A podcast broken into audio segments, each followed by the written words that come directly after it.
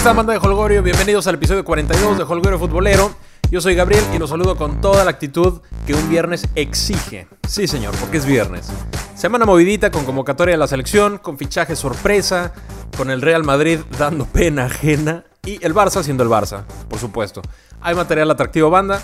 También esta semana, como bien saben, hicimos una dinámica, mi estimado Lupillo Castañeda y Holgorio Futbolero, donde regalamos 5 libros, una historia que contar del propio Lupillo y transmitimos en vivo y a todo color el sorteo, que el sorteo consistió en los papelitos en una copa whiskera, cómo no. Muchas gracias a todos los que participaron, la verdad que, que fue una respuesta maravillosa. No cabe duda que el ser humano del que depende el futbolista es lo que genera empatía por un equipo, el que genera la afición, y así lo han demostrado esta semana con sus generosos comentarios tuiteros hacia Lupillo, que en mi experiencia es una gran, gran persona.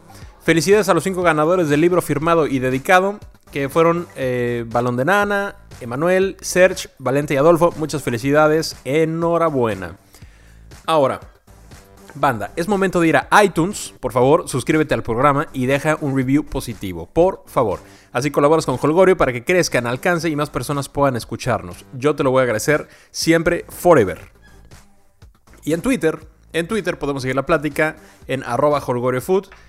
Y les conviene porque se vienen más sorpresas y regalos para ustedes. Les conviene, yo sé lo que les digo. Ahora banda, Juan Carlos Osorio dio a conocer la lista de convocados para el partido del 31 de enero en San Antonio, Texas, contra Bosnia. Partido diseñado para dos cosas. Primero, para observar algún prospecto de la Liga MX que se pueda colar en la convocatoria mundialista. Y por supuesto, para ganar algo de billete, que no está nada mal. En la lista hay algunos habituales como Araujo, como Guayala, como Aquino, como Gallardo, que seguramente estarán en Rusia. Alaní sorprende, también está convocado y sorprende por su poca actividad, pero calidad no le hace falta. También ha sido convocado con cierta regularidad y puede tener un lugar reservado, aunque no creo como titular. Jürgen Damm es otro que también ha sido considerado por Osorio, aunque en menor medida. Eh, solamente 8 convocatorias y poco más de 400 minutos. O sea, entró de cambio empezando el segundo tiempo en la mayoría de los partidos que fue convocado. Pero bueno, la convivencia también ayuda, que el técnico te conozca, que te escuche hablar, que vea tu comportamiento, que vea tu liderazgo, cómo te llevas con los demás. Todo eso funciona y todo eso influye en, la elección del técnico, no solo con cómo juegan fútbol. Este juego y lo que resta del clausura 2018 deben ser suficientes para que Jürgen Damm se sacuda las malas vibras que trae desde el 31, ¿no? Cuando casi se vuelan los cachetes con un fuego artificial, con un cohete, cohete más bien, ¿no? Cohete, cohete. De las dos se vale, creo que las dos están permitidas por la Real Academia. Casi se vuela los cachetes, se flameó la cara, lo, detuvo la policía ayer o antier, este, digo, por una chambonada también, nada, nada que tener cuidado, pero pues que se haga una limpia, ¿no? No sé si la voy a alcanzar a Jürgen Damm, su convocatoria para el Mundial. A mí me late que en el pastel. Vamos a ver.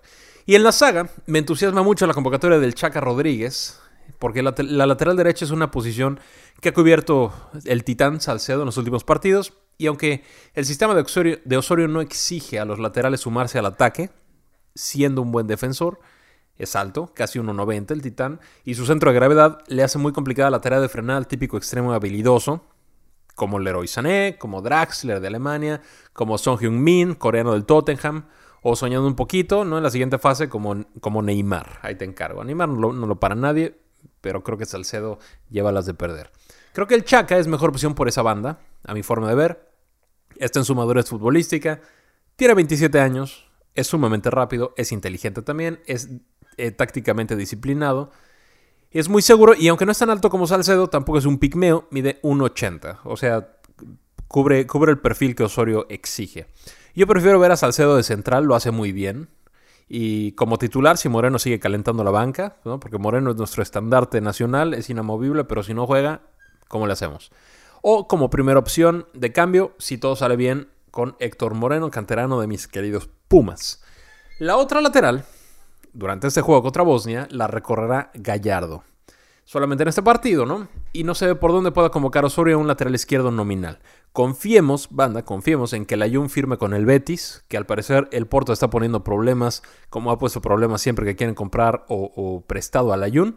Ojalá que firme con el Betis, que gane minutos y que la rompa junto a Guardado para tener mayor certeza en esa zona del campo. Layun, que tampoco es un lateral izquierdo nominal, no desconoce esa posición y lo puede jugar. Lo ha jugado muchas veces desde el América, en la selección, lo jugó en el Granada en algún momento y lo jugó en el Porto varias veces. Layun puede ser mejor opción siempre y cuando esté en ritmo, porque cuando Layun no está en ritmo, ya vimos en la Confederación es lo que pasa.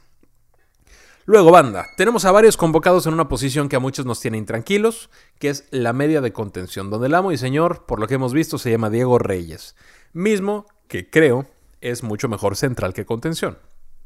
El tema con Diego Reyes no es, no es por ganas, no es por, no es por determinación, ¿no? El tipo se rifa como pocos y deja todo en la cancha. No hay la mínima duda. Luego se enoja que, ay, que le echas malas vibras a Reyes, que lo ves solo para fastidiarlo. Este, saludos, este, ¿sabes a quién me refiero? Eh, Diego Reyes es, es un buen jugador. Es un muy buen jugador. Pero un contención en salida va a recibir el balón de espaldas y debe ser capaz de maniobrar con presión del rival.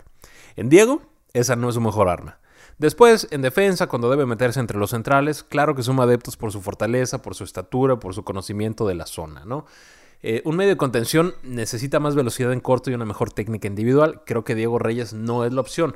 Cuando ya va saliendo, cuando no te presiona, cuando tienes tiempo de pensarle, pues cualquiera, ¿no? Cualquiera. Y, pegar pases de 40 metros, mm, a veces le salen, a veces no. Insisto, como muchos. Su fortaleza, su estatura eh, son, son, son la mejor arma de Diego y las ganas que le mete, ¿no? La técnica, no. Como contención, la necesitas. El burrito Hernández, que está convocado, o los ausentes, Carlos Vaca y el Gallito Vázquez, serían ideales para este puesto, pienso yo. Perdemos en estatura, pero ganamos en dinámica. Los tres, dicho con total respeto, son perros de marca y le pegan bien al balón los tres. Los tres. Sobre todo Carlos Vaca que anda en buen momento, pero Osorio acaba de decir que, pues no, que, que Reyes le convence más. Entonces, ni modo Vaca hasta el siguiente proceso o hasta el siguiente director técnico. También en la media cancha, pero como interiores, como enganches o algunos de ellos hasta como media puntas, tenemos a Víctor Guzmán que le está rompiendo en Pachuca, tenemos a Rodolfo Pizarro que lleva en buen nivel desde el torneo anterior, ahora con algunos baches, pero todo Chivas con algunos baches, Rodolfo Pizarro es de lo rescatable, tiene gran calidad. Y Jonathan González, bienvenido a la selección mexicana, ojalá que no te hayan nada más como que como, que chupo el dulce y es mío, ¿no? Ojalá que sí te consideren, siempre y cuando rindas, Jonathan. Por lo pronto, bienvenido. Los tres son unos cracks. Los tres supongo que van a ser convocados con regularidad después de Rusia. No tengo la menor duda, ¿no? El tema es que adelante de ellos, para este proceso, para esta Copa del Mundo, tenemos a Andrés Guardado y tenemos a Héctor Herrera. Que nadie, absolutamente nadie, los va a mover de ahí. Está también Jonathan Dos Santos, que dependiendo de su estado físico y ritmo que tome en el Galaxy, podría ser o no el eslabón más débil. Y por ahí se podría abrir una puerta para algunos de ellos, aunque no creo que Jonas se quede sin mundial. O sea, yo creo que estos tres, alguno tal vez tiene chance de colarse, eh, que me parece que podría ser entre Víctor Guzmán y Rodolfo Pizarro. Vamos a ver, ¿no? Porque esa parte del campo en la selección mexicana creo que está bien cubierta. Luego, por las bandas, en ataque tenemos al patrullero, a Elías, y a Orbelín Pineda. Dos grandes jugadores que despuntaron muy tarde hablando en tiempos mundialistas. Si consideramos la competencia que hay en esa zona del campo, con el Chucky Lozano y con el Tecatito que llevan mano, Aquino que seguramente estará en Rusia, Vela que por nombre lleva ventaja, pero por desempeño aguas, ahí te encargo, y Jürgen Damm. Dos de los mencionados verán el Mundial por televisión seguramente, y bueno, si me preguntan si mañana debutamos en el Mundial, tendría que ser el Chucky Lozano, el Tecatito, Aquino, el Patrullero y Carlos Vela. Sí, yo no, no tomaría en cuenta ni a Orbelín ni a Jürgen Damm. Y en nuestra delantera nos encontramos con que Alan Pulido y Henry Martín querrán demostrar que están en mejor momento físico, mental, espiritual y demás que Giovanni Dos Santos. ¿Por qué digo que Giovanni Dos Santos? Porque el Chicharo Jiménez y Oribe tienen su lugar asegurado a mi forma de ver. No hay, no hay quien pueda hacer frente a ellos tres. ¿no? Y el Chicharo pues no anda en ritmo, pero aguas que ya se lesionó, eh, toda la delantera del West Ham. Y por ahí por ahí el Chicharo puede empezar a tener ritmo y puede empezar a meter goles. Ya si con toda la delantera lesionada no meten al Chicharo, es personal y Mois, ahí te encargo que te la vamos a refrescar absolutamente todos. La portería, yo creo que está más que definida con Memo Ochoa, con Corona y Cota, exactamente en ese orden. Eh, Cota está convocado ahora, también está Jonah y también está la Hood, que estos, estos dos últimos estarán al pendiente de algún imponderable del destino para subirse al avión, ¿no? Yo creo que hasta ahí. Y bueno, ¿le ganaremos a Bosnia? Yo espero que sí, sobre todo si contemplamos que, que la, selección mexicana va a viajar dos horas en avión y los bosnios más de 10. Si contemplamos que jugamos en Texas y que muchos se juegan el boleto de Rusia, yo creo que sí ganamos. Ahora, Bosnia tiene jugadores en muy buenos equipos, no muchos famosos, no muchos de renombre, salvo Seco y, y Pjanic, pero siempre es un equipo que se le complica a México, que le ha ganado a México y que son partidos de 1-0, de, de 1-1, hasta ahí se queda, ¿no? Y como cualquier partido amistoso, el primer tiempo será más entretenido y para el segundo tiempo, ya se la saben, 50 cambios por equipo y el desorden impera. En fin, ya que estamos con la selección, también aprovechamos porque dieron a conocer el calendario de juegos de preparación que tendremos previo a la Copa del Mundo y lucen de esta manera. Después del juego contra Bosnia, nos quedan Islandia y Croacia. Después un rival por confirmar, en un partido que se jugará en territorio American, y la despedida en el Azteca será contra Escocia. Después partimos rumbo al viejo continente, visitamos a los daneses y se acabó el ensayo. Yo creo que está bien pensado. Dinamarca, Croacia e Islandia son selecciones mundialistas que tienen un, un, estilo similar entre sí, más técnico los croatas, pero al final es un sistema parecido que le rinde frutos a Suecia. ¿Ok? Estamos practicando para Suecia, porque no podemos buscar una selección similar a, Alemania porque no hay, no existe, ¿no? Y con los coreanos, mmm, tal vez esa selección pendiente por anunciar sea una asiática con similitudes surcoreanas. Yo creo que el plan es sensato, son partidos donde México podrá ajustar sus diferentes tácticas sin meterse a dar patadas contra sudamericanos, ¿no? Como hace cuatro años, saludos al Chapo Montes. Yo creo que está bien planeado y yo creo que es una, un buen, eh, una buena estrategia de preparación, buenos juegos de preparación. Arroba HolgorioFood en Twitter. Dime por favor, ¿tú qué opinas? Y bueno, banda de Holgorio, en unos instantes arranca la jornada 4 de nuestra Liga MX, con algunos juegos interesantes y otros que en el papel no ofrecen alegría ni diversión, pero a veces, solo a veces, esos juegos son los que valen la pena. Primero la monarquía en un ratito más recibe a Gallos en un juego donde debería sacar los tres puntos sin broncas, ¿no? Me refiero al Morelia. El equipo sabe lo que juega y han dado destellos en este torneo. Están en casa y además Gallos es un equipo intermitente desde épocas de directiva Puma, ¿no? Desde, desde que estaba Jimmy Lozano, desde finales de Bucetich. Un, un, un cuadro bastante intermitente que pueden dar un juegazo y luego pueden perder dos y luego ganan dos y así se la llevan. Dieron un buen juego contra Lobos y corrió con fortuna la semana pasada recibiendo a Tigres yo creo que hasta ahí, este, yo creo que este es el partido flojón que, le toca a Gallos. Cholos, también al rato, que se defienden muy bien, no les han hecho gol en los tres juegos del torneo, tiene muy buena oportunidad de ganar en casa ante Puebla, que también están jugando mucho mejor de lo que nos tienen acostumbrados. El profe Mesa ha sabido dar tranquilidad y claridad al plantel eh, que juegan fácil, no se complican la vida y tienen a Messi, perdón, a Messi no, a, Acuña, que es, que es desequilibrante con pocos. Me encanta, me encanta Acuña, ojalá que fuera constante. La verdad que no lo tenía en el radar, sé que es de Tigres, a ver cuánto tiempo le dura al Puebla antes de que los Tigres le digan venga chepa acá. Yo creo que gana Cholos y confirma su buen paso en TJ en juego del día Sabadrink de mañana, los Lobos Boap, que han perdido los tres juegos de una forma espectacular. Los tres reciben a mis gloriosos Pumas, que son super líderes, después de las mismas tres fechas. Y este banda, este es de los partidos de pronóstico complicados, porque se ve tan sencillo que puede salir mal, ¿no? Es garantía de goles en las dos porterías, aunque dudo que Lobo salga a buscar el marcador por las experiencias pasadas. Pienso que Rafa Puente va a aguantar y va a esperar algún error de los Pumas, como de los mismos que cometemos cada partido, aunque ya menos, por cierto. Yo creo que Rafa Puente va a decir, no quiero más kamikazes, no quiero que, que nos vayamos al ataque y nos matemos este, y a ver, y a ver si, nos, si matamos a más. No, yo creo que ya aprendieron. También creo que Rafa Puente puede empezar a sentir pasos en la azotea, le van a tener, eh, tiene crédito, le van a tener tolerancia, pero tampoco puede perder cuatro al hilo y sobre todo este, con, con, temas porcentuales que ya hemos platicado. No creo que Lobos WAP se meta en problemas porcentuales, necesita 14, 15 puntitos, Veracruz no va a sumar, vaya, no creo ni siquiera que llegue a 20, pero por si las dudas, eh, Lobos WAP no puede empezar a, a ponerse presión, ¿no? Pumas tiene chance de ganar, de gustar y de marcar más de uno o dos goles. Sí, mi pronóstico es que no pierde Pumas. Ojalá que ganemos, pero no pierde Pumas. En otro juego del sábado, Tigres y Pachuca van a dar un partidazo en San Nicolás de los Garza, agarrón de dos equipos que van a estar en liguilla peleando cosas importantes. Nuevo León le sienta bien a los Tuzos, Diego Alonso ha sido campeón en ese estado como jugador y como director técnico, aunque no en esa cancha. Guiñac vuelve al once titular, dicen por ahí, y aunque no marque mucho, es un jugador que genera gol, y por la localidad y el equipazo en cuestión, yo digo que gana Tigres. Pero va a ser un buen juego, ¿eh? Va a ser buen juego. No descarten al Pachuca. Me late que ganan Tigres. El mismo Sabadrink, León recibe al Necaxa. No hay mucho que pensarle. La Fiera le pasa por encima a los rayos y con riesgo de golada. golada. Salud, Gabriel. Goleada. Otro juego del sábado, América recibe al Atlas, mismo caso que el anterior, con el plus mediático de Jeremy Mené, que va a debutar y viendo el equipo que enfrenta en una de esas lo hace con gol.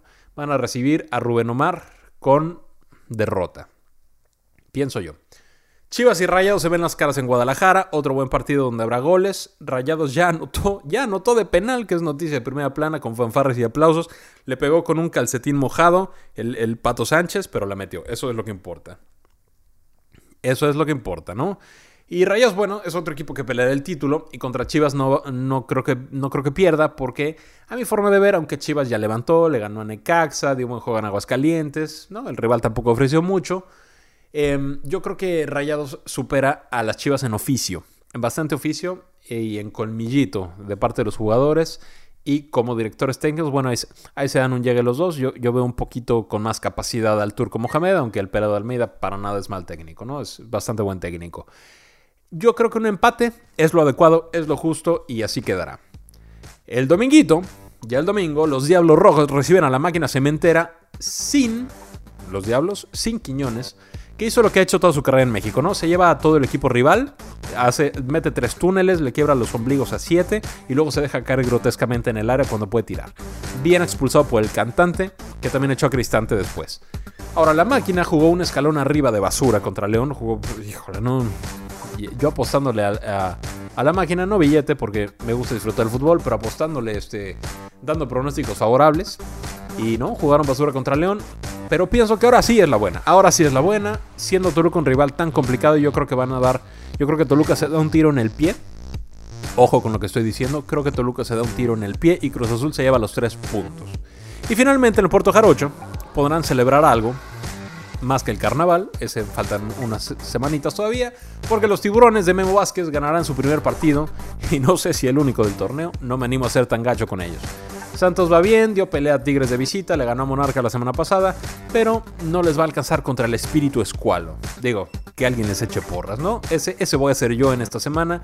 Yo voy con Veracruz, yo digo que gana Veracruz por el gran aprecio que le tengo a Guillermo Vázquez, nos dio un título y hizo cosas importantes y en algún momento regresará a Pumas cuando esta directiva salga. Así es esto, estimada banda de Holgorio. Según mis predicciones, Pumas y León siguen a la cabeza. Necaxa le puede dar las gracias a Nacho Ambriz. Atlas y Romano van a empezar con el pie izquierdo, aunque después compondrán rumbo, no se preocupen. La máquina pita en Toluca, los regios suman, los convence y Veracruz hace más lenta su agonía. Y bueno, banda, antes de despedirme, considero justo, necesario y satisfactorio recordarles que el imponente, el peligroso, el apabullante Leganés, Leganés eliminó de la Copa del Rey en el Bernabéu al Real Meme, digo al Real Madrid. Saludos a toda la banda madridista, a las peñas de todos lados, uno que otro merengue distinguido también, como el licenciado Alcaine. Saludos por allá, al Gañañunflas, muchos saludos, muchos días de estos. Ay, el Real Madrid. Y bueno, del Barça, pues que les digo, rompiéndolo en Liga, rompiéndolo en Copa, rompiéndolo en Champions, perfectamente normal.